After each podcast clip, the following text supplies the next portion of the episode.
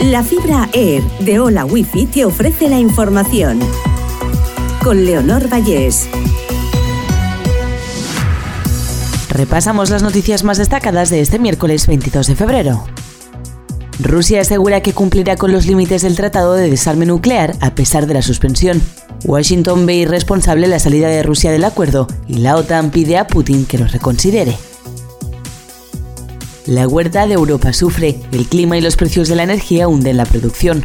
Las exportaciones españolas recolectan menos hortalizas de invernadero, lo que limita las exportaciones y dispara los precios. España se expone a la suspensión de parte de los fondos europeos si no cumple con la reforma de pensiones.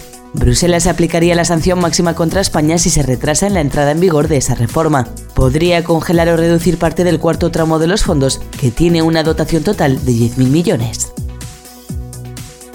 Hacienda espera recaudar más de los 3.000 millones previstos con los nuevos impuestos a la banca y a las energéticas. En una semana, 1,1 millones de personas han solicitado ya el cheque de ayuda de 200 euros para los hogares más vulnerables. El precio de la luz baja este miércoles un 5% hasta los 144 euros el megavatio hora. Será más barata de 3 a 4 de la tarde con 123 euros y más cara de 8 a 9 de la mañana y de 7 a 8 de la tarde con 164. Solo 6 de cada 10 centros sanitarios públicos ofrecen servicios de salud mental. En jóvenes de 15 a 24 años, la ansiedad y la depresión constituyen la segunda causa de pérdida de años de vida. Más de medio millón de valencianos viven con menos de 500 euros al mes.